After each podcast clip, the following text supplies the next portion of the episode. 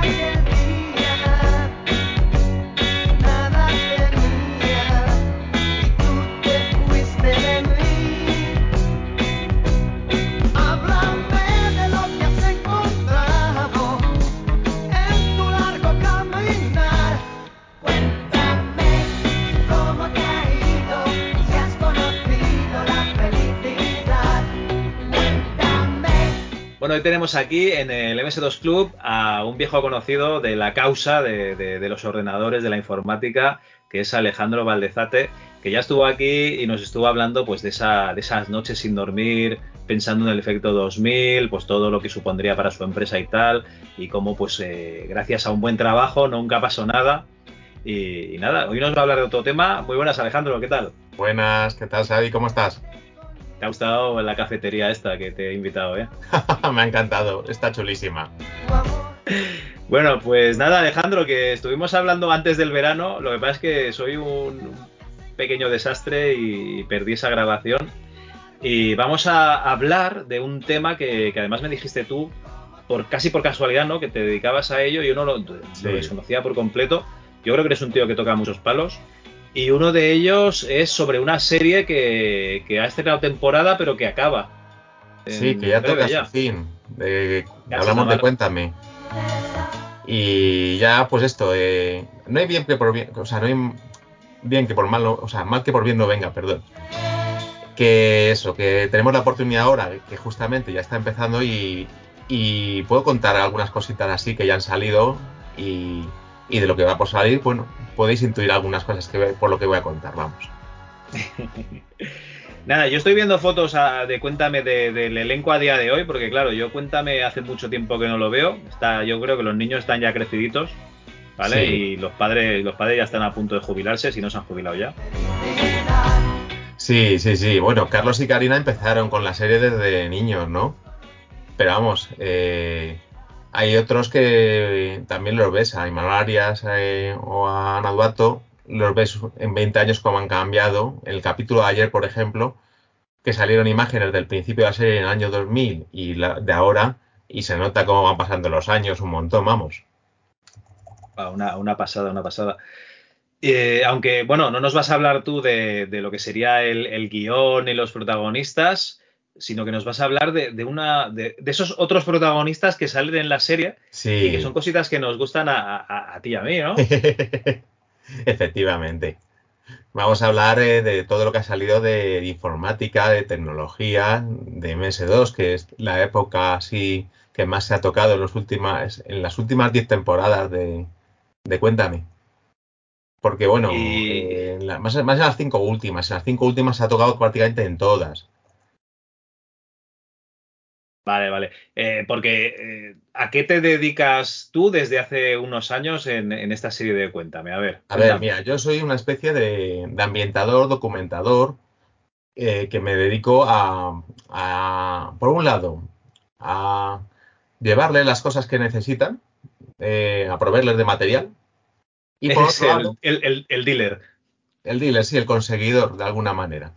Hombre, no, ellos tienen más canales para conseguir cosas, pero bueno, para ellos también ha sido cómodo que muchas de las cosas del principio, de cuando empezó la informática, la microinformática en este caso, las tenía yo ya en- y sabía ponerlas en marcha, que eso para ellos es el verdadero reto, porque conseguirlo eh, es fácil, pero tener a alguien allí que lo ponga en marcha y que esté pendiente de que la cosa eh, funcione durante el rodaje, porque muchas veces la cosa es estar en el rodaje y en el caso de que casque, eh, meter otra, otra unidad en funcionamiento para que el rodaje no se, no se pare, porque estamos hablando de que cada rodaje puede haber 20, 25 personas implicadas entre cámaras, operadores, directores, eh, bueno, y todo el personal que está allí, que es bastante y, y que tienen que estar dando apoyo todo el rato. Entonces necesitan una persona que esté pendiente de eso y que en un momento dado de crisis, de que algo falle, pues que sea capaz o de echarlo a rodar o de meter otro,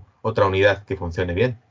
Hablamos de, por ejemplo, cuando se metieron los Spectrum, eh, que fue en 2014, si no recuerdo mal, o 2015. Eh, pues en esa temporada yo me acuerdo de llevar 5 o 6 Spectrum iguales. De Spectrum de tipo goma, ¿vale? Para que nos entendamos. Y eso, y debe alguno dejar de funcionar por el motivo que fuera, sacar otro de la mochila y meterle el siguiente. Y, y de ir también con truquitos para acelerar las cargas, con, con aparatos para que no la carga en, allí en, en, durante el rodaje fuera instantánea, no digo ya rápida, instantánea. Para que directamente cambiar de un juego a otro no supusiera ningún parón para el rodaje. Entonces, por eso, el, lo que tienes que hacer allí un poco es, por un lado, documentar, decirle, mira, en esta época esto es lo que había en España y lo que tenía una familia media, pues se supone que los Alcántara representan una familia de, de tipo medio, vamos. Sí. Aunque luego de vez en cuando ves con cacharros y con cositas que, que no estaban así al alcance de cualquiera, ¿no? Pero bueno, vamos a dar por hecho que sí, ¿no?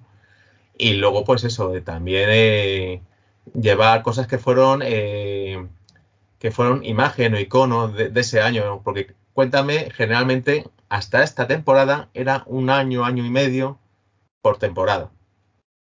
Es lo que abarcaba.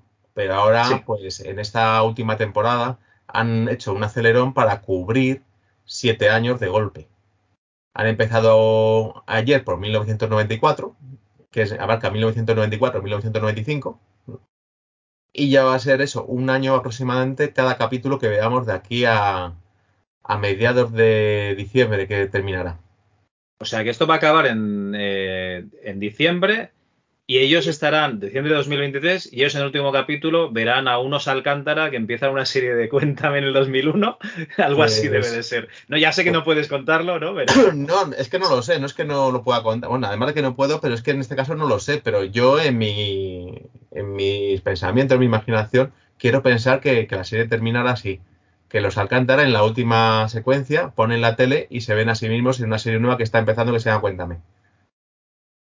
Pero vamos, que es una elucubración mía. Yo no Porque he participado en los últimos episodios, con lo cual no sé absolutamente cómo termina. Vale, vale. Yo en mi cabeza, en mi cabeza es eso también, ¿eh? O sea, sí, ¿verdad? pase lo que pase. Que es el pensamiento más generalizado. Pues si miras en Fórmula TV y en varios sitios, más o menos hablan todos de un final parecido, de que se reencuentran a sí mismo y se cierra en la rueda. El círculo se cierra con esto. A ver, parece que yo, yo me lo imagino con, con cameos locos, ¿no? Como poniendo ahí, yo qué sé, a, a, Santiago Segura haciendo de padre, ¿sabes? Cosas así. Eh, que no tengan nada que ver con ellos. Sí, sí, podría ser, porque además, como Cuéntame está traducido a mogollón de, de, idiomas y de países, a lo mejor ponen una serie donde salen otros, otro a Familia Alcántara. Que eso ya pasó en El Misterio del Tiempo eh, en un capítulo se encuentran a sí mismos, pero que son otros mismos los que, o sea, están emitiendo el Misterio del Tiempo en la tele, pero con otro equipo diferente. Creo que lo dirigían. Narciso Ibáñez Serrador en, en, la que salía, si no recuerdo mal. Ay, ni idea. Sí, sí, sí, me, me creo recordar que, que, era, que era así. Vale, vale. Bueno, eh, explícanos un poquito, ¿vale? ¿Cómo, ¿Cómo, te metes tú en esto de, de, de, cuenta? Me pasabas un día por la calle, te vieron con un Spectrum, ¿no? Que ibas abrazando y te dijeron, hostia, tú, ven para acá. Hermoso. Bueno, la verdad es que, mira, fue una cosa curiosa, porque yo antes pues tenía un montón de juguetes míos a, a la venta, porque yo ya, pues eso, no los iba a usar. Yo tenía mis juguetes de la infancia prácticamente sin estrenar, muchos de ellos, porque yo, bueno, pues al ser hijo único, pues muchas cosas no las pude jugar porque eran juegos de mesa y tal. Total, que ya llegó un momento que yo ni consideré que iba a tener hijos ni nada, sino simplemente que me sobraba. Digo, voy a cambiar espacio por dinero en casa. Venga, vale, pues lo vende tal. Y una de las cosas que vendí, pues justamente me la compró alguien que yo cuando me mandaron el correo para, para venir a buscarlo y tal, eh, vi que era un correo de la productora de Cuéntame. Entonces eh, se lo comenté y digo, bueno, eh, ahora estáis en este año y tal, Digo, creo que ahora vais a meter más cosas relacionadas con todo esto y, bueno, que para la próxima vez a lo mejor no necesitáis comprarlo, que si es para usarlo un día, pues yo qué sé, os lo puedo prestar o lo que sea, o llegamos a un acuerdo, pero no hace falta que lo compréis, porque luego esto, ¿qué vais a hacer con ello? No. Dice, pues la verdad es que sí, que nos interesa y tal. Y sobre todo ver qué cosas, porque hay veces no, que no sabemos qué es lo que, qué es lo que había, o, o cómo hacerlo funcionar, o qué era lo que se estilaba en, de juguetes en esta en una familia típica o tal. Pues claro, la gente que está allí, algunos eh, han vivido esa época, pero otros no, son gente más joven, pues claro. Mm, yo ya voy camino de los 50, me faltan unos años, pero te quiero decir, pero a lo mejor allí tiene gente muy joven trabajando y a lo mejor han vivido las consolas, pero no han vivido eh, los 80, quiero decir. Sí. Entonces, pues necesitaban a alguien que para los 80 les orientara un poco de qué es lo que había y tal. Y sobre todo que tuviera cosas funcionando que pudiera aportar a, la serie, ¿no? Digo, bueno, pues yo no tengo problema, venga, eh, quedamos en esto y así quedó la cosa para ese año, eso es 2014. Y para 2015, pues me llaman y dice, oye, que necesitamos meter estas cosas, vamos a meter una, un Spectrum, luego queremos meter una Nintendo, una NES, eh, queremos ver qué consolas había para ver si nos interesa más la NES o, o una Master System o Mega Drive, que eso ha venido, eso ha vuelto a salir ahora en, el capítulo ayer. Pero bueno, eh, quiero decir que, que, un poquito saber qué es lo que había y sobre todo qué juegos, porque eh, una cosa importante es que eh, la idea es que salgan juegos conocidos, pero no tan conocidos que pueda tener problemas de, de derechos televisión española.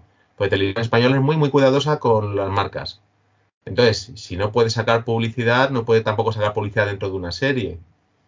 Sí, televisión española no tiene anuncios desde hace ya muchos años. Entonces, tampoco mmm, puede hacer publicidad y tampoco debe porque las marcas no le han dado a lo mejor los, el permiso para sacar su producto y puede tener un, un, problema. Por ejemplo, en el caso de Nintendo es muy celosa de su marca, siempre está con reclamaciones para arriba y para abajo con todo el mundo. Y le da igual que sea grande o pequeño, o sea, también se mete con los grandes, como puede ser una televisión eh, como esta, ¿no? O sea, que, que, no le importa. Entonces, cuidamos mucho que no, no ponerles en un compromiso de que el juego que salga es muy conocido que pueda estar activo actualmente. Entonces hay veces que, en, que cuando salen consolas eh, salen juegos que a lo mejor no son tan conocidos o a lo mejor no tuvieron tanta presencia en España, pero es por ese motivo. Porque se busca que no haya problemas de, de, de infringimiento de marcas, de usos no autorizados y demás. Entonces, o sea, por si alguna vez alguien juego... lo ve, que no piense que es un error de ambientación, es que está hecho por un motivo, vamos. Vale, vale. O sea que directamente juegos de Nintendo, de Mario y tal, eso no lo vamos a ver nunca en Cuéntame. Sino no, que de Mario, veremos por ejemplo, juegos de, de, terceros, ¿no? De Mario, si miráis la temporada, no sé si fue la 18 por ahí, 17 o 18, creo recordar, hace 5 años así. Pues allí se metió un Rigar. El Rigar de la NES, no sé si es muy conocido o no para, para vosotros, pero es un Rigar especial, no es el Rigar de arcade ni el de 8 bits. Es un Rigar programado para, para NES. Entonces, pues bueno, ahí tampoco vas a entrar en muchos jardines por ponerlo porque no, no estás yendo contra Tecmo o contra una marca así gorda. Vale, pues por eso ahí vale. se por, por, ese Rigar, pero vamos, eh, muchas veces pues eso, se coge cualquier juego que no sea el típico Mario o algo así que llame mucho la atención algo así, pues como de segunda o tercera línea para que no haya ese tipo de problemas. Pero vamos, se intenta coger una consola de cada año o un aparato de cada año que fuera representativo. Suele salir un poquito en cada capítulo. Generalmente yo no sé por qué todo lo que es de tecnología y demás coincide que siempre sale al principio de los capítulos. Eh, lo voy mirando y ayer también volvió a ocurrir eso. En los cinco primeros minutos de la serie sale todo lo de informática. Ese para ambientar, ¿no? A la gente sí. un poco la época y tal. Sí, además hay un director de los que venía haciendo cuéntame que está muy comprometido con todo eso y le, es súper detallista y le encanta eh, meter, pues eso, eh, juguetes, eh, cosas de tecnología, eh, pero cosas muy de la época que, que, llamaron la atención en su momento y que quiere recrearlas, ¿no? Para que la gente se vea identificada cuando vea la serie y dice, mira, eso lo tuve yo, eso jugué yo en el colegio o lo que fuera, ¿no?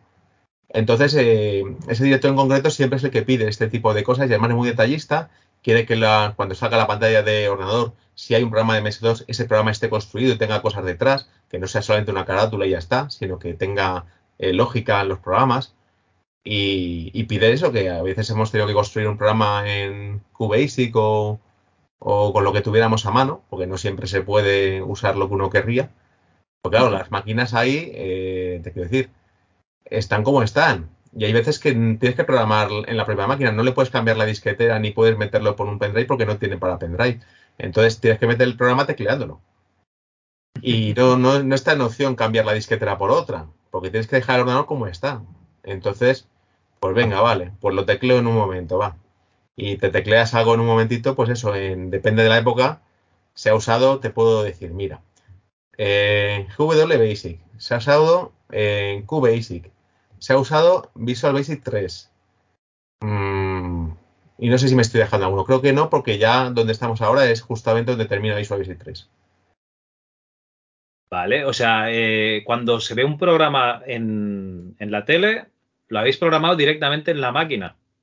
O bueno, alguna vez sí que he tenido la ocasión, cuando salen portátiles, por lo que se han funcionado bien las disqueteras y yo lo he programado aquí, en mi casa, y me lo he llevado allí programado. Pero en una ocasión eh, recuerdo que tuvimos que hacerlo pero sobre la marcha prácticamente. Porque además se adelantó la secuencia y no teníamos nada para. Porque se adelantó como un mes, no es que se adelantara unos días, se adelantó un mes.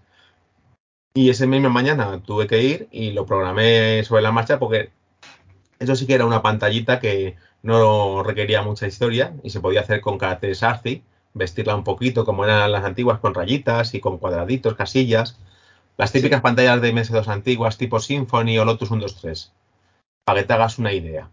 Pues eso se hizo sobre la marcha. En media hora se quedó funcionando y el resultado de verdad parece MS2. Dio el pego completamente y quedó fenomenal. Que eso, recuerdo, fue un programa que recreaba una agencia de viajes. Que en vez de Amadeus, pues el software es Amadeus y volviendo a esto, no se pueden poner marcas, con lo cual, en vez de poner Amadeus, pusimos Mozart. Entonces el programa se llama Mozart y era programa de venta de billetes. Entonces eh, hay muchos guiños. Si miráis el software, eh, cuando salga, eh, siempre en la ventanita sale algún guiño o en, en la, las marcas de los PCs se le ha puesto una pegatina normalmente para tapar la marca que es realmente y se ha hecho algo que sea chocante, vamos, que, que en las marcas hay muchos guiños. En las marcas de los equipos, de las pantallas, siempre hay muchos huevos de Pascua ahí escondidos. Entonces, si sale un PC marca IBM, no se verá el IBM por ningún sitio. No se verá el IBM. A lo mejor pone HAL. A lo mejor pone HAL, ¿no? Eh, que eran la, las otras cifras, ¿no? O, o sea, el... el una, una, o sea, menos, IBM, una, letra menos de cada... Una letra menos. Sí, que es la que sale en, en 2001, en 2001 uno de espacio. Sí. Por eso. Sí, sí, sí. Siempre hay pequeños Hostia. guiños en todos lados. De hecho, aquí el departamento de diseño cuida mucho eso y eso también se intenta como que que tenga su porqué lo que ponga detrás. Siempre se puede sacar un poquito más cuando lees la marca que le han puesto. Además que trabajan fenomenal los de diseño. Hacen unas cosas que me da mucha pena porque muchas veces son eh, son inventos que hacen para nada, para 5 segundos o 10 segundos o que no se usan. Que a mí también me ha pasado hacer algún programa y que luego no termina usándose porque el capítulo va por otros derroteros o porque de cada temporada, que las temporadas de cuenta eran súper largas, de 20 capítulos o más, y a lo mejor eh, se han recortado capítulos. Y dices, mira, de esos 25 que hemos pensado, pues han elegido estos 20 y este no, al final no se hace. Que eso ha ocurrido a veces, pero vamos, tú lo has eh, programado igual y lo has preparado, pues ya está, pues se queda para si en la posteridad se usa. Que lo normal es que no se use porque una vez que pasa un año ya no vuelven para atrás. Pero bueno, que, que se queda ahí de remanente. Vale. Oye, explícanos así los equipos así que, que, habéis puesto y cuántos equipos han muerto en acto de servicio por, y, por cuéntame. Mira, por ejemplo, la primera que fui yo con el Spectrum, eh, empezamos con una con una pantalla, con una tele Saba, y esa fue la primera en reventar. Pero porque ya se había usado en 5 o 6 temporadas y una tele que, claro, era de época. Esa tele, esa Saba en, en color, aquí a España llegaron en el año 79, 80 o por ahí más o menos. Y, y, en una de las veces pegó un petardazo y ahí se murió la tele. Y es que es una pena porque esa tele estaba súper reciclada. Aparecía en el bar, aparecía en una casa, en una habitación. Y es que no venía muy bien esa tele porque con todos los aparatos combinaba bien, con los vídeos, con las consolas, con los ordenadores, pero petó. Y luego en, hay una... En la temporada que salen los PCs al principio por primera vez, hay una pantalla de, un PC que, ya estaba reventada, ¿no? Y justo eh, Débora, la mujer de Tony, creo recordar que, que, tiene que hacer como que se le cae, o se apoya a Tony o se apoya a alguien en el PC de Débora y se le cae. Y la pantalla se abre y tal, pero claro, ya estaba rota de antes. Pero me acuerdo que varias personas me dijeron que si de verdad habíamos roto un PC, de, que era un 8086 me parece, que si lo habíamos roto para hacer aquello. No sé si es un 8086 o un PCW, no recuerdo ahora mismo de, memoria. Pero sé que está la pantalla ya rota y lo que se hizo es hacer que se apoyaba. Ah, ya me acuerdo, era eh, Imanol Arias. Se apoyó y se caía, ¿no? Y la gente pensaba que había sido un fallo que se había apoyado y de verdad se lo había cargado. Y no, no, no, es que estaba ya. Era parte de la trama que, que se apoyaba una dos, se caía y la otra hacía como que se iba la mano a la cabeza y tal. Pero vamos, todo el trabajo, ya estaba muerto de antes. Ahí hay algunos que tenemos de atrezo para que para ese tipo de cosas. De hecho, hay muchas cosas que se deja a lo mejor, por ejemplo, la NES o el Spectrum, tiene que estar puesta para que haya continuidad en todos los capítulos y tiene que estar siempre debajo de una tele. Pues ese ordenador no es de los que funciona o simplemente se deja un ordenador allí para que siempre que se haga una toma de la televisión y del salón aparezca allí y, no haya un fallo de récord ni nada. Pero ese no es el ordenador que se usa normalmente cuando se pone los juegos. Ese es otro. Es un equipo no funcional. Sería el típico equipo que en Wallapop te dirían eh, en perfecto estado y, la última vez. Claro, la última vez que lo, guardé, lo guardé funcionando, la última vez que lo usé funcionó, ¿no? Justo, justo. Pues así, así. A casa y nada. No, eso, eh, siempre se deja algún equipillo que está, que funciona peor o que no funciona para, para, esas cosas, para que haya una continuidad, porque hay veces que nunca sabes cuándo va a salir la secuencia, piensas que lo tienes todo, controlado y de pronto hacen un barrido del salón y como no está ahí ordenador, pues parece como que ha desaparecido así sin, sin saber cómo ni por qué, ¿no? Pero bueno, eh, por eso se intenta ser cuidadoso con ese tipo de detalles para que tenga todo mucha continuidad y no haya fallos de ambientación. Oye, aparte de los programas, cuando tienes que poner algún videojuego, a mí me, llama la atención lo siguiente, eh, ¿la chavalería eh, pilla el truco al juego o simplemente van moviendo los mandos para pasar la escena? No, no, no, no, no. Por ejemplo, eh, con, con Paula Gallego, que hacía el personaje de María Alcántara al principio. Ahora la cambiaron ya cuando se hizo mayor el personaje por otra niña. Pero cuando estaba ella, que tenía seis o, siete años, si no recuerdo mal. Y, y está también este el niño Oriol, creo recordar. A los dos tuve que enseñarles a jugar. Estuve ahí una mañana para enseñarles a jugar con teclas. Porque ellos, claro, siempre habían jugado con consolas, no conocían un ordenador, que además era el teclado, el Spectrum, el Gomas, y tenían que jugar, eh, pues creo que era con, con la IO, con la M para disparar y creo que era con la Q y la A. O sea, ¿era OPQA o QAOP, no? No, no, en este caso es que por eso te lo he matizado, no era OPQA, era IO. IO. Sí, sí, tenía una composición un poco más curiosa. Hostia. Sí, sí, y, eso es porque la P la en vez de usar espacio, como el espacio era un poco ortopédico, usaban la M para disparar. Ajá, vale, vale, vale, vale.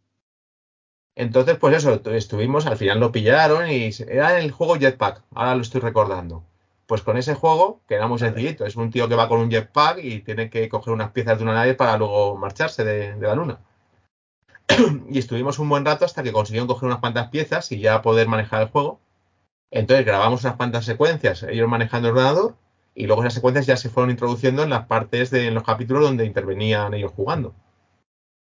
Y tuvimos que grabar el sonido del Spectrum aparte, eso fue una anécdota, grabarlo eh, para que no se metiera luego en, durante el rodaje, se grabó, eh, se desconectó, se abrió el Spectrum, le quitamos las patillas al speaker, a la chicharra esta que trae el altavoz, grabamos ya en la secuencia y luego hubo que soldar otra vez las patillas. Pues claro, el sonido del Spectrum, aunque es muy bajito, pero se metía en la grabación. Y, lo que hicimos fue hacer eso. Y luego el sonido se metió a posteriori, que, Que ahí, bueno, si te fijas un poco en el jetpack y los sonidos que tiene que hacer en ese momento y lo que está sonando, pues no va acompasado, pero bueno. Que se intentó que fuera así, porque es que, claro, también tienes que. Cuando la frecuencia del espectro la proyectas en la televisión de tubo, a la hora de grabarlo con una cámara moderna, hace unas rayas y unas cosas que, claro, tienes que acompasar la cámara de vídeo nueva, o sea, actual, a la frecuencia de barrido de las teles de tubo, para que no haga rayas cuando lo emitan en la tele. Entonces eso lleva un trabajo de postproducción y de edición ahí brutal. Yo cuando estaba viendo digo, esto es una locura. Esto es muy complicado. Hostia. No, sí, ahí la única solución hubiese sido, eh, si querías mantener el sonido en tiempo real, haber sacado los dos cables de las patillas y grabarlo por separado en un cassette y luego meterlo. Bueno, un cassette en un móvil o donde sí, sea. Sí, podría haber sido alguna cosa no, así. No, pero es, pero es un, rollo chungo. Para, total, para un momento que se verá la, la, pantalla, que no se verá mucho más, supongo. Sí, el niño que estaba antes era Javier Lorenzo. Ya me he acordado. Con Paula. Vale, vale, que también le reemplazaron por el Oriol moderno que hay ahora, que ya es mayor, tiene 18, 19 años, me parece. Es que hay un salto ahí que no queda otra sino reemplazar ya porque el salto ya es tan evidente que, que no cuadra sino. bueno, oye, que hay series como, ¿cuál era aquella? La de Cosas de Casa, me parece que tenía una hermana y sí. pequeña y, y, luego nunca más salió, ¿no? Subió, subió las escaleras y nunca más bajó las escaleras. Sí, sí, sí. Vamos, no estuve atento a ese capítulo, pero sí lo he leído después de aquello, sí. Yo esa serie la seguía normalmente al mediodía me hacía gracia además, pero era lo único que había tampoco para ver, porque era eso o no te rías que es peor, entonces elegías eso por eliminación. Es verdad. Y, y ya te digo que, que, me gustaba mucho, seguía la serie y, y, estaba bastante entretenida. Pero vamos, es verdad que tenía cosas así raras de Raccord, de que personajes que desaparecían o... Es que al principio estaban la tía Rachel y no sé Sí. si era un hijo o una hija que salían ahí la en tía la creo que casa, cambió vivían también allí. de actriz, la tía Rachel, si no recuerdo mal. Yo creo que se fue. La que cambió era la tía la tía del príncipe de Bel Air, que no recuerdo cómo se llamaba. Ah, pues puede ser que la mezcle, sí. O igual, o igual la del príncipe de Bel Air se llamaba Rachel y la otra se llamaba otra No, manera. no, Rachel era la de cosas de casa, seguro. Sí, que era, que era una, una señora que tenía un- una cafetería o algo así. Sí, y, un niño. y un niño. Y yo creo que desaparecieron los dos directamente Sí, sí. de la serie y se quedó lo- se quedaron los Willow solo. Sí, y el Urkel, vamos, el Urkel. Así fue, así fue. No, aquí, vamos, eh, ha habido continuidad de actores. Hombre, ha habido algunos que han ido y venido, pero también ten en cuenta que en 22 años muchos han desaparecido, han fallecido. Entonces, aquí los que han, los que han dejado de salir generalmente es porque han pasado mejor vida. O sea, eh, no es porque se hayan ido a otra serie. Algún caso ha habido de que alguno ha ido y ha vuelto por eso, porque eh, estar tanto tiempo en la misma serie, pues le suponía pues un desgaste también y querían hacer otras cosas. Entonces Tony ha estado haciendo teatro también y luego ha vuelto.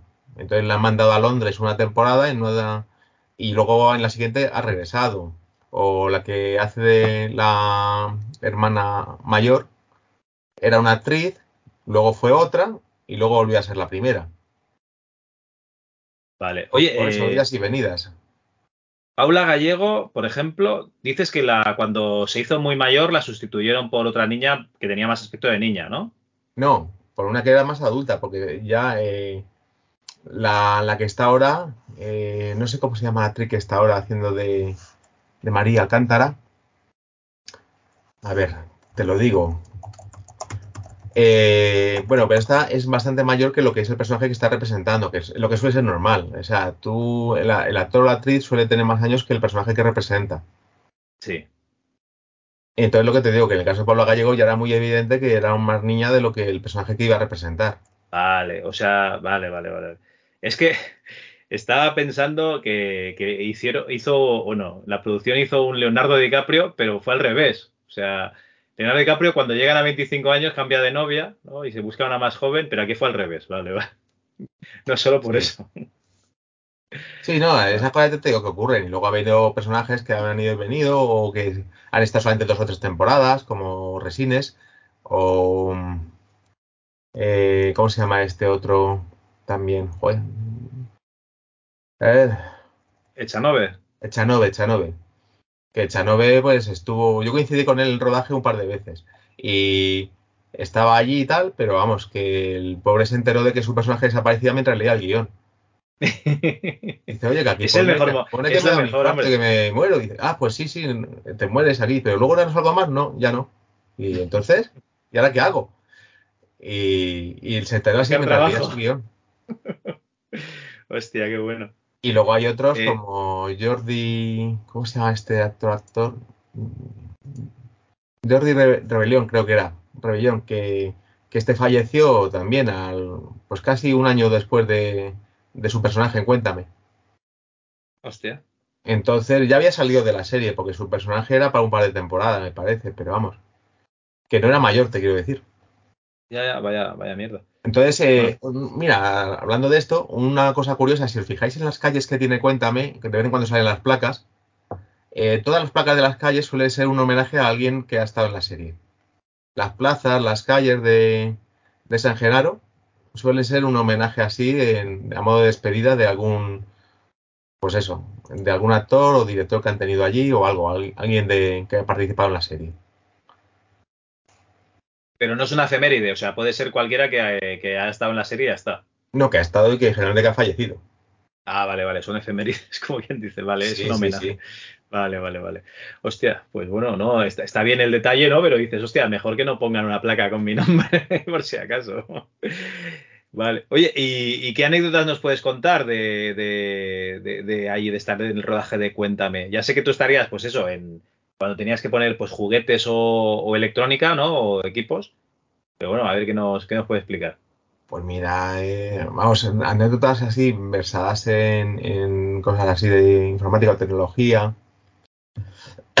Por ejemplo, mira, en el año 2016 creo que fue que montamos la juguetería, que la juguetería tenía maquinitas, tenía libros, pues la Game Watch que estaban de moda por, por esa época, que era coincidiendo con los He-Man. Y ahí había una pugna entre Antonio Resines y Manuel Arias por llevarse un He-Man que querían para sus nietos, en los dos casos y tal. Y para montar la juguetería me acuerdo que llevamos una colección de cada cosa, para que la juguetería tuviera de todo. Que ninguna juguetería tenía tantas cosas como la que se montó allí, ¿no? Pero vamos, la anécdota de- es que la juguetería se montó para empezar a rodar en septiembre, empezó a llover como hoy justo ha caído una, una tormenta aquí en Madrid, no sé si habéis visto las noticias o algo, pero vamos, se ha inundado el centro de Madrid, el metro y todo, o sea, pues ese día estaba lloviendo en Cuéntame igual. Y este tiró un mes lloviendo. Y se tiró la juguetería montada, pues un mes. Y yo allí sufriendo porque, claro, casi todo lo que estaba allí era mío. Entonces digo, vas a ver cómo aquí se pierde o yo qué sé. Al final no se perdió nada, ¿no? Pero yo estaba ya preocupado porque era que iban a rodarse dos o tres días nada más. Y la cosa pues se tiró septiembre y medio octubre o hasta noviembre, no sé. Al final esas secuencias se demoraron mucho porque, cuéntame, siempre se solía empezar a rodar en septiembre para que cuando llegara enero, que es cuando se empieza a emitir, porque Televisión Española suele emitir las cosas en enero, que es cuando renuevan los contratos, ¿Vale? o sea, cuando hay dinero para poder hacer gasto otra vez. Entonces, eh, normalmente va con tres o cuatro meses de antelación. Y normalmente Cuéntame se terminaba de rodar en febrero o marzo del año siguiente, con la idea de que se terminaba de emitir en junio de, de ese año. O sea, siempre iba con tres meses de adelanto por si acaso algún capítulo se atascaba o alguna cosa. Pues, pues eso, que hubiera tiempo de, de sobra, ¿no? Para, para rehacerlo o lo que fuera. También los capítulos, antes de emitirlos, se mandan a, a que se visionen, a que si hay que arreglar una cosa de metraje o lo que fuera. O sea, que se, se pasan antes por dos o tres eh, manos para que dé el visto bueno, ¿no? O sea, que no se emiten directamente según se hacen, quiero decir. Vale. Total, que, que esto, que en este caso, pues eh, tardaron dos o tres meses en, en hacerse esto. Y me acuerdo que la juguetería estaba por todo lo alto. O sea, que, que es que tenía varios escalestriques puestos dentro de la juguetería. Tenía, pues lo que digo, las maquinitas con pilas ahí luciendo, aunque creo que eso no llegó ni siquiera a verse, fue una pena. Pero es que había mogollón, mogollón de cosas. Eso hubiera dado para, para un capítulo entero estar enfocando a todo lo que había expuesto de juguetería y de maquinitas y de. Eso ahí, lo- los chavales de 40 llorando, llorando Todo- lágrimas toda de la gente que nostalgia. estaba allí en rodaje, que muchos, eh, la gente de los cámaras y demás, pues tienen esta edad más o menos. Ya te digo que entre 20 y 40, 50, muchos de, de esta gente, ¿no? Y claro, muchos lo recordaban, ah, yo tenía esto, yo no sé cuánto. Y, o yo lo tuve o yo lo tengo todavía, no sé, y te empiezan a contar sus experiencias mientras empieza el rodaje y tal. Y, y bueno, pues eso, que lo llevas allí, lo llevas funcionando, pero con la idea de que vuelva funcionando. Y muchas veces te queda la cosa de, mejor llevo una cosa que no funcione, pues si se rompe o desaparece. Pero allí no he tenido la cosa de que se me pierda nada o mira que he llevado cosas y siempre todo lo han custodiado muy bien y lo han guardado bien y esto. Y bueno, anécdotas más, por ejemplo, de que la tele esta que se fundió, me hizo Chaplov, eh, con los Spectrum, eh, una de las veces que grabamos, eh, nos ocurrió que, no había forma de que funcionaran, porque como tenía que apagar la luz a lo bruto cada vez que, repetían toma, allí las tomas van de tres en tres, ¿no? En cada toma hay tres cámaras. Entonces, algunas eh, secuencias requieren seis cámaras porque hay seis tomas. Entonces hay que rodarlo dos veces. Y hay veces que por lo que sea se atasca, porque no sé, no están inspirados los actores, o es tarde y haya mucho tiempo trabajando, o el director no acaba de encontrar el punto que quiere darle, y se repiten, y se repiten, y se repiten. ¿Qué ocurre? Que al final cada vez tiran del enchufe, quitan la luz, y claro, el espectro a la mierda, otra vez a cargar el juego, y, y eso. Y tú ahí, venga a cargarlo, venga a cargarlo, pues te llevas así, una escondida, una mochilita de estas, de una interfaz que se pone, un RS232, que te pongan un ZXT4 en concreto llevado, ¿vale? Que ahí puedes, puedes llevar 16 juegos grabados y directamente seleccionas uno y lo cargas instantáneamente. Pero ¿qué ocurrió? De tanto apagar y encender, dejó de funcionar. La pues, interfaz, no, no el La interfaz dejó de funcionar, sí. Y yo ya ahí digo, a ver qué hago ahora. Total, que me había traído otro interfaz con un solo juego y con ese estuvimos tirando hasta final de rodaje. Y yo digo, menos mal que con esto podemos porque si no, digo, tierra, trágame, a ver qué hago ahora. Y claro, la gente no entiende que un ordenador puede fallar. O, mira, esto tiene que funcionar y ya está. O sea, que aquí está la gente esperando para grabar. Y tú además con la presión de ver a los actores por allí, ¿no? Que parece que te impresiona más, sobre todo las primeras veces. Entonces, pues bueno, ahí tuvimos que meter cinco Spectrum, nada menos. Iba fallando uno y metíamos el siguiente, y el siguiente. Y yo ya digo, este es el quinto y ya no tengo más, a ver qué hago ahora. Y ya se grabó la secuencia y ahí terminó eh, mi Vía Crucis vamos, lo pasé un poco mal porque pensaba que, iba a tener que ir a por otro, a no sé a dónde. Vamos, todos funcionaron después. Yo creo que se calentaron, algo les pasó de estar apagándolos y encendiéndolos así a lo bestia. Y ya está, pero luego funcionaron todos otra vez. Fue una cosa curiosa, sin más.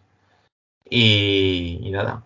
Y luego, pues, me acuerdo también eh, con una, una noche, cuando el COVID, un poquito después del COVID, ahí hicieron una temporada, que fue la temporada 20, que como el COVID al principio pensaban que iba a ser cosa pasajera de un mes cuando empezó el rodaje de Cuéntame, pues dijeron, venga, vamos a hacer un capítulo que conviva entre el año 2020 y el año 1990 y... 1990, 91, no me acuerdo cuál era. Pero vamos, era todo el rato ir para adelante, para atrás. ¿Y qué ocurrió? Que del COVID se demoró mucho más y tuvieron que estar toda temporada jugando con lo del COVID. Entonces, ¿qué ocurría? Que todos los habitáculos, todas las habitaciones, los, sets, estaban duplicados. Tenía que haber un set, una habitación de 2020 y una habitación de 2000, eh, o sea, de 1990. Entonces, eh, era un poco locura porque me acuerdo que, por ejemplo, tenían ahí puesto un vídeo VHS con una tele de tubo y con pues las cosas. Eso era en, el, en la casa de Tony, de Tony Alcántara. Ajá. Entonces, de pronto se grababa esa secuencia, se sacaba fotos de todo, con la cámara, con el móvil, con lo que fuera, se sacaba fotos de cómo estaba. Se retiraban todos, el vídeo VHS se sustituía por un DVD, la tele de tubo se sustituía por una tele plana, y así todo esto en 15 minutos. Y se ponía a grabar ya como estamos en 2020. Acababa esa toma, y lo mismo. Se volvía a retomar, a quitar todo. Además que además se estaban proyectando imágenes, no sé si era de Felipe González o algo, y claro, ¿cómo proyectas ahí eso? Pues dice, o lo metes con un croma o, lo proyectas. Y en este caso no, había una película de un VHS con escenas de Felipe González ahí puestas y tal. O sea que, ya te digo, por ejemplo, eh, del despacho de Moncloa, eh, que está, ha salido en las últimas tres o cuatro temporadas, ahí si os fija, si uno se fija en los armarios que hay en, los despachos, donde están toda la gente de prensa y el gabinete del presidente, hay un montón de cintas se supone con cintas de, las que se usan en televisión española para grabar. O sea, medios de almacenamiento un poco raros, curiosos de, de aparatos de grabación de los 80-90. Y hay todo tipo hay de, de cintas, o sea, hay de cintas de UHS, de beta, de 2000, está todo mezclado. Tú desde fuera solamente ves las cajas de plástico donde está dentro la cinta, pero dentro hay cintas de verdad. Y hay un compendio de cintas de todo tipo, pero vamos, tremendo. Para hacerse una colección de medios de almacenamiento, brutales. Vamos, yo me hubiera llevado de allí, digo, wow, de todos, porque me encantan los medios de almacenamiento, colecciono soportes. Pero vamos, que, que uno puede pensar que son solamente cajas vacías y no, no, no, eh, está de verdad allí. Y muchos monitores, los que usaban en, en, en Moncloa antiguamente, pues están allí, monitores sí. así de ordenadores de circuitos de cerrados de televisión y demás. Pues todo eso. Y ahí tenían PCs también. Y ahí en esas partes, eh, hace tres, temporada, tres, temporadas, hay una escena muy curiosa que está eh, Tony, eh, que de su ordenador le están intentando robar una información, ¿no? Están sacando un disquete. Y justamente ahí hicimos una barra de progreso, como que está guardando el fichero y se está con una barra de progreso de cómo va avanzando la grabación del fichero. Y tiene que dar. ¿Es el Visual Basic 3 o qué? No, no, no, eso estaba con, con QBasic. Ah, vale. Entonces, hicimos una barra de progreso que se iba llenando, pero claro, eh, se tenía que estar la luz de la disquetera encendida mientras, pues se supone que está guardando, y claro, mientras está la animación está apagada. Pues lo que hicimos es mandar comandos todo el rato de que fuera guardando basura en la disquetera para que la luz estuviera encendida, que pareciera de verdad que estaba. Y si quieres, la luz si quieres un truco, nos llevó más que el, todo el programa en sí. Si quieres un truco, eh, gira el cable de la disquetera de datos y ya está. Ya lo tienes encendido. Es lo que pero te claro, digo, que no podíamos abrir los ordenadores. Podido, claro, claro. Pero no se podían abrir. Si no le hubiera puesto una interfaz para meter los programas por, por, una memoria USB o algo, pero no, no podíamos abrirlos.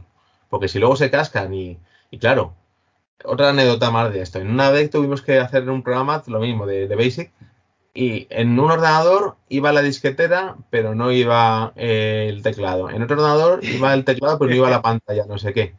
Y yo me acuerdo que una de las veces tuve que coger el disquete, meterlo grabado, grabado ya de otro ordenador, meterlo en un ordenador que no le iba a la pantalla, y además, como era una pantalla propietaria, no podíamos cambiarle una pantalla por otra.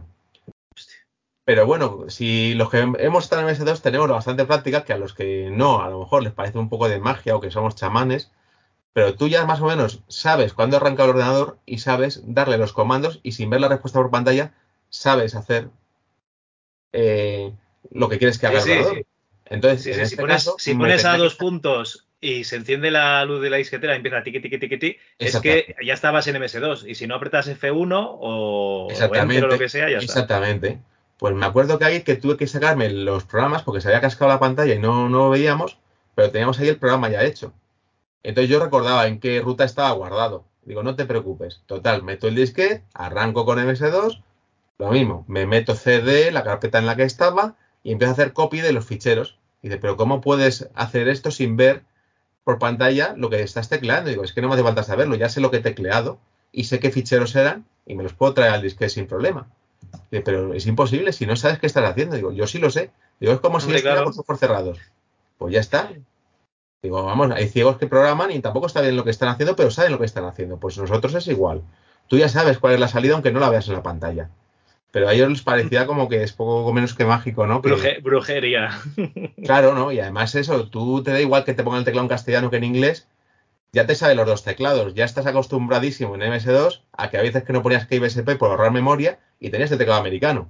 Y da igual, los dos puntos estaban en la ñ y tú te sabías el teclado sin verlo. O sea, podías trabajar con los dos teclados, pues aquí lo mismo, ¿no? Yo creo que son esas cosillas que los que hemos estado con MS2, te has acostumbrado tanto a las malas a los malos tiempos de que tenías que hacer ese tipo de trucos para conservar memoria que, que al final es una ventaja hoy en día, que cuando te ven hacer eso, es, es un mago, eh, está haciendo magia. Estoy con, con, alumnos de primero que eh, resulta que estoy haciendo módulo 8 de, de, ciclo de grado medio, que es aplicaciones web y estamos instalando un OnCloud por terminal. Sí. Y, y todavía están em, empezando sistemas operativos y no saben ni lo que es el CD, el LS y tal. Y, y claro, ellos también eh, te pones ahí simplemente a mirar si, si, tienen algo en la ruta, si la han copiado o no, y para ellos es magia. ¿Vale? Que claro. luego haces, que haces tres comandos y funciona. Y dice, ¡hola! ¿Qué ha pasado, no? Pues eso. Claro, que... claro, no, ese tipo de cosas. O yo qué sé, mira, para ayer lo que salió, eh, no, sé, no sé si viste el capítulo de, de ayer, pero bueno, No. ayer hubo como cinco o seis cosas uh, encadenadas. Hablaba que dices de web.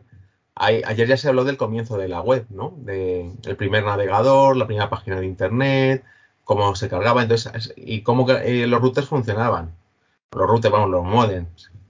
Entonces, aquí, ¿qué ocurrió? Que cuando empezamos a, a grabar esta secuencia, pues justamente este año Telefónica ha quitado los, los El ADSL, ¿no? Sí, las centralitas que de, de ADSL, las que quedaban ya las ha retirado y ha obligado a que todo el mundo vaya, por fibra. ¿Qué ha ocurrido? Que justo cuando hemos querido hacer funcionar ese modem, ya hemos tenido aún ningún teléfono que llamar porque ya no funcionaba. Y digo, joder, si esto lo hubiéramos grabado hace un mes simplemente, hubiéramos podido hacerlo. Al final lo del modem estuvimos intentando de una forma o de otra hacer funcionar las lucecitas, pero se ha tirado por lo más sencillo, o sea, hacer que las luces se iluminen a, a criterio, vamos, a, a demanda. Al, al tuntún. Sí, sí, pero vamos, que es que no se podía ya hacer una conversación, una negociación de protocolo como hubiera estado bien, con sus soniditos de... Entonces el sonido es, es de lata el que ponéis en el, en el modem, ¿no? El de este año sí. O sea, el de este capítulo sí. Vale, vale, vale. Es que no ha Claro. habido forma, ya te digo que nos hemos La única forma esto. es que os paguen un viaje a, yo qué sé, a Praga, ¿no? Y lo, y lo hagáis allí, el capítulo. A ver, que si todavía una deben de ir persona- con ADSL. A ver, si hay una persona muy entendida, vas a ver que el teléfono que marca, el que hace la marcación no es el de Infobía. Pero bueno, que ya son detalles que tienes que prestar mucha atención a la marcación y a todo, ¿no? O al, al protocolo de intercambio, a la negociación. Pues a lo mejor sabes que la negociación era diferente a 28.800 o a 14.400 que a 56.000. Pues si te fijas, sabes qué tipo de conexión ha negociado el modem, pero tampoco vamos a llegar a tan, tan a fondo, ¿no? No, hombre, no, que te lo decían coña, te lo decían coña. Sí, yo, yo tuve pues, modem de cuidar todo, pero hasta 56K, donde se eso. puede llegar. Hay veces que por lo que sea no es posible, pues no se hace y se hace de una manera que sea que resulte creíble. O por ejemplo, em, ayer también salía lo de la primera la primera imagen que se cargó en, en el ordenador de, de Imanol Arias, pues está ahí mandando un email, ¿no? Que para esto hicimos un programita que se llama WinMail, por lo mismo, por, no íbamos a usar el Eudora, que era el que se usaba entonces. Estamos hablando del inicio del correo electrónico y del inicio de la web, o sea, de hecho, este capítulo está eh, ambientado en diciembre de, de 1994 y creo que fue el 14 de diciembre de 1994 que sale en Escape 1.0. Y ya están que usando usan el Mosaic. 1.0. Ah, usan Escape. Usan Escape, sí. Entonces, claro, yo ya tuve ahí que mirar qué en Escape había y si justo cuando estaba empezando este capítulo ya existía este Netscape. Y digo, sí, por días, pero ya existía. Bueno, pues lo podemos usar. Y es el Netscape que tiene la N azul, que luego vino otro, que es el que todo el mundo recuerda, el de 2.0, que tiene una N en el espacio dando vueltas como en la luna. Ese. Claro, pero yo recordaba ese y no recordaba el de la N azul, porque yo empecé en el 2.0 en su día, claro. Entonces la memoria te traiciona mucho con esas cosas. Y lo mismo, yo cuando empecé a hacerle funcionar en una máquina virtual de Windows eh, con Windows 3.1, ¿y qué ocurrió? Yo instalé el Netscape por lo normal, para ver una página web, la cargas ahí, y coño, que no puedo poner una página web, que no funciona Netscape. Claro, yo ya no me acordaba que tengo que tener una pila TCP/IP, un WinSock instalado para que eso funcione. Ya la memoria se me había Windows- pero- ¿Con Windows 3.11 no te venía pila? No. Con 3.11 sí, pero estamos hablando de 3.1. ¿Y tiene que ser Entonces, 3.1? En el 3.1 no te venía pila, tenías que instalar aparte los programas que te venían en disquete para conectarte a internet. Entonces te venía el Trumpet o el. Con el WinSock te venía con el Trumpet normalmente.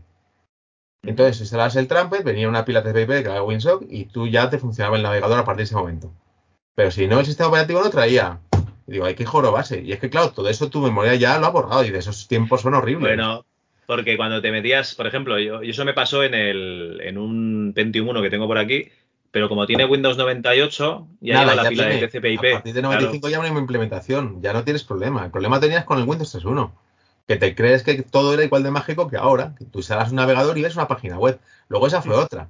Tienes el Escape 1.0, ¿qué páginas hay que vayan con Escape 1.0?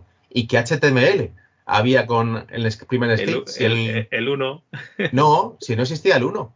No, no, pero no, no había estándar, pero que. No había estándar, es lo que te digo, que cada claro. navegador hacía su implementación de HTML propia. y con su si yo me acuerdo. Yo me acuerdo cuando hacía las páginas web en el notepad del ordenador que, que te- había unas etiquetas que las leía Netscape y otras que las otras leía Internet Explorer. Explorer. Las del Blink y las del código que se Hasta que no se creó el Worldwide eh, Consortium, Worldwide Consortium no hubo un estándar HTML y cada uno interpretaba las etiquetas como le daba la gana. Y uno tenía unos formatos de JPG que admitía y otro admitía otros. Y uno cogía un formato de GIF animado, el GIF 87 y el GIF 89A, y el otro cogía otro. Digo, vamos a ver, es que eran unos años de locura. Hacer página web en esa época era la muerte. Que yo ya todo eso lo malo lo olvidas, ¿no? Pero eso, recordándolo al hacer este capítulo, digo, por Dios, ¿cómo podíamos navegar en esa época? Que, que, que esto era un sufrimiento, el poner a funcionar el ordenador con todo esto. Pero claro, tú estás hablando del final. 94, en la serie Sí. del 94, pero que yo te estoy hablando del 99 y estábamos igual, ¿eh? Sí, sí, sí, eso fue muy lento, ese avance. Y muchas cosas que al principio pues, se pensaba que iban por un lado, porque Microsoft fue muy reacia a meter Internet, porque quería de Microsoft Network impulsarlo para que todo el mundo navegara en su Microsoft Network, en sus canales, y al final ya eh, claudicó y hizo el Internet Explorer 4. Pero al principio no quería, quería que todo el mundo entrara por su Microsoft Network. Y ya te digo A que ver.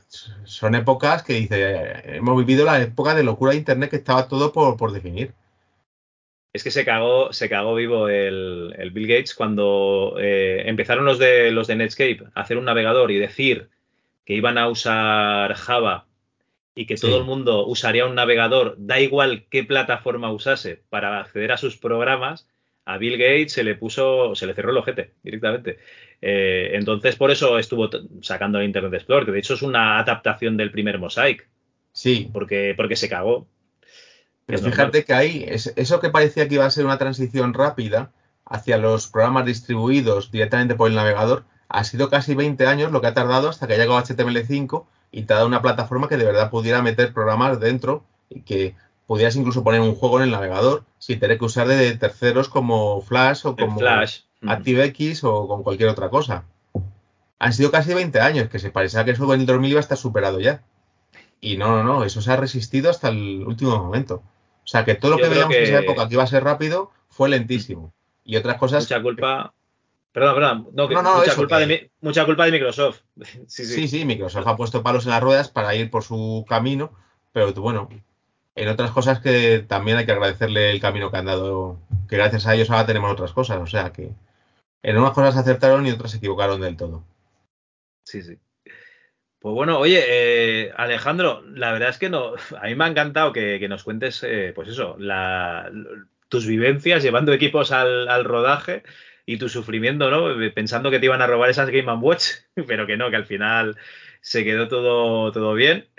Y, Sí, sí. y yo, yo, yo creo que, que- que ya estaría y lo que hay que hacer es acabar de ver, de ver la serie, a ver cómo acaba Sí, esto, ¿no? Si eh, tenemos razón serie- o no. Esta temporada eso van a es una despedida, hay que entenderlo como una despedida. De hecho, cada capítulo está eh, ambientado en un personaje, está dedicado a un personaje de la serie, de los que quedan. de los principales, quiero decir, porque hay muchísimos. El universo cuenta también es gigantesco y han pasado un montón de personajes por la serie, ¿no?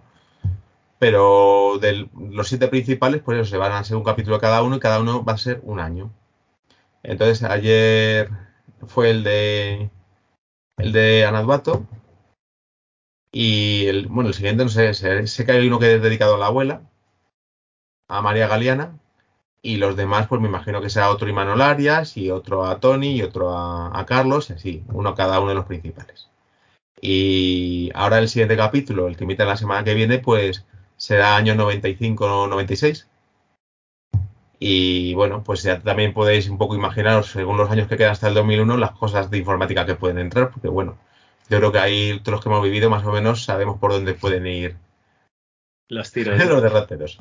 Hombre, eh, en, en el año 95 yo entiendo que pasarán cosas también con Microsoft.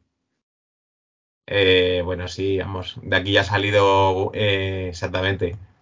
Eh, Windows 95 ya... bueno, salió en septiembre del 90 y... En septiembre es octubre del 95, si no recuerdo mal. Pero vamos, sí, estará obligados a que, lo saquen, entiendo. Entiendo, pues no lo sé, ya sabes.